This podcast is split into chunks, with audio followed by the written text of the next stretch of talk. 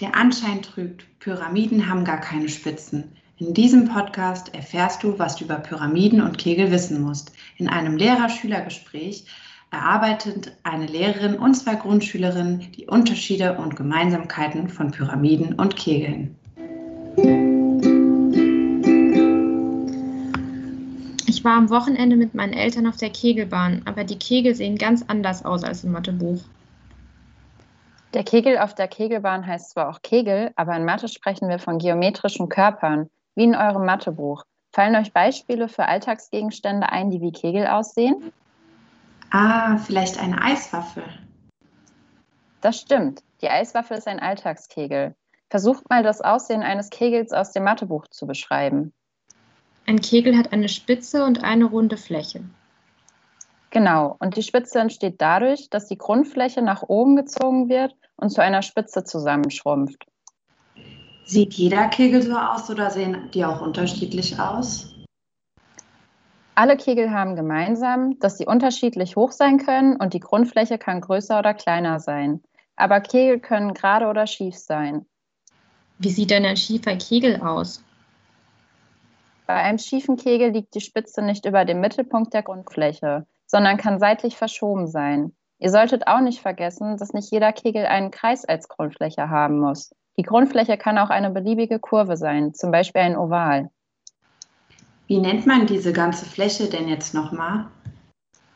Also, jeder Kegel hat eine Grundfläche und eine Spitze. Die Mantelfläche ist die Fläche, die von der Grundfläche hochgezogen wird und zur Spitze zusammenschrumpft. Die Form neben dem Kegel erinnert mich an die Pyramiden in Ägypten im Urlaub. Das hast du sehr gut erkannt. Die Pyramide ist auch ein geometrischer Körper, so wie der Kegel. Wie würdest du denn die Form von einer Pyramide beschreiben?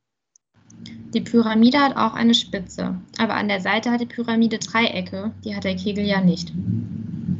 Genau, die Pyramide hat Seitenflächen in Form eines Dreiecks. Aber die Pyramide hat keine Spitze. Auf den ersten Blick sieht es vielleicht so aus, aber man nennt es Ecke, weil dort die Kanten der Seitenflächen zusammenlaufen. Und bei der Pyramide haben die Seitenflächen Ecken. Das ist ja beim Kegel dann nicht so. Das stimmt. Und wenn ihr auf die Grundfläche der Formen achtet, fällt euch da ein Unterschied zum Kegel auf?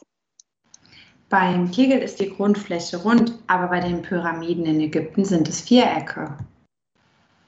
Pyramiden haben auch noch andere Grundflächen. Manchmal sind das Vierecke, aber es gibt auch Pyramiden, deren Grundfläche nur Dreiecken oder mehr als Vierecken haben. Es gibt ja schiefe Kegel. Gibt es also auch schiefe Pyramiden? Ja, es gibt auch schiefe Pyramiden, ähnlich wie beim Kegel. Die obere Ecke der Pyramide liegt dann nicht über dem Mittelpunkt der Grundfläche, sondern seitlich versetzt.